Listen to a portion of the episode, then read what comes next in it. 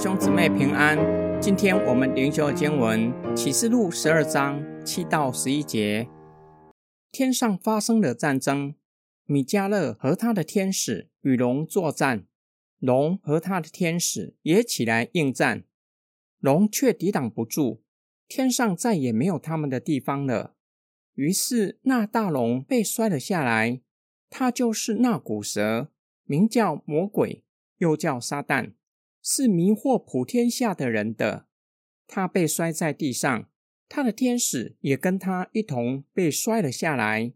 我又听见天上有大声音说：“我们神的救恩、能力、国度和他所立的基督的权柄，现在都已经来到了。因为那昼夜在我们神面前控告我们弟兄的控告者，已经被摔下来了。弟兄胜过他，是因着羊羔的血。”也因着自己所见证的道，他们虽然致死，也不爱惜自己的性命。神向约翰揭露用肉眼看不到的属灵征战。天使长米迦勒带着众天使与龙作战，龙却抵挡不住，从天上被摔下去。除了撒旦，还有一批与他一同堕落的天使。天上再也没有他们的地方了。具有警告的意涵，跟随他们的人也无份于天国。若是从经文的脉络来看，紧接在龙与妇人、妇人的孩子征战之后，因着妇人的孩子，也就是基督胜过红龙，使得天使长米迦勒胜过红龙，将他重重摔在地上。约翰揭露红龙真实的身份，就是古蛇，也就是迷惑夏娃的蛇。名叫魔鬼，又叫撒旦，迷惑不认识神的人，强调他的本质和工作。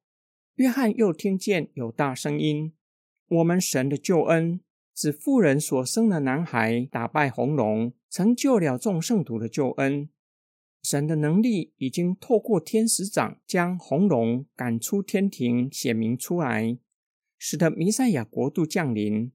基督已经在他的国掌权。”救恩、能力、国度和权柄，都因着控告众圣徒的撒旦，被重重摔在地上。现在全都来到了，使得众圣徒因着羔羊的血，也胜过撒旦。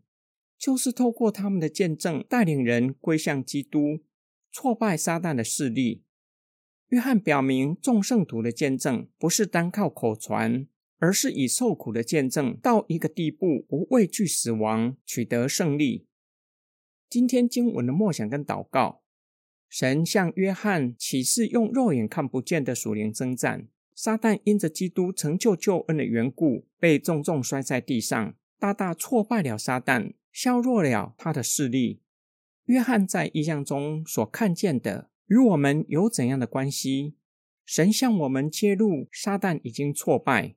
他的势力被削弱了，使一切属上帝的人不再恐惧撒旦的势力，不活在撒旦的控告之下。